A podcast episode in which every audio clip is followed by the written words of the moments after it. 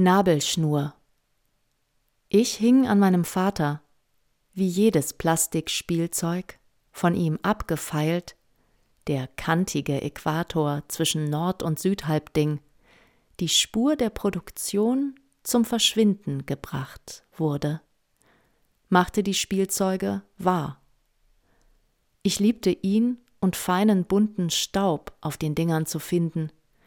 Er hing an mir, an meinen Plastikfingern.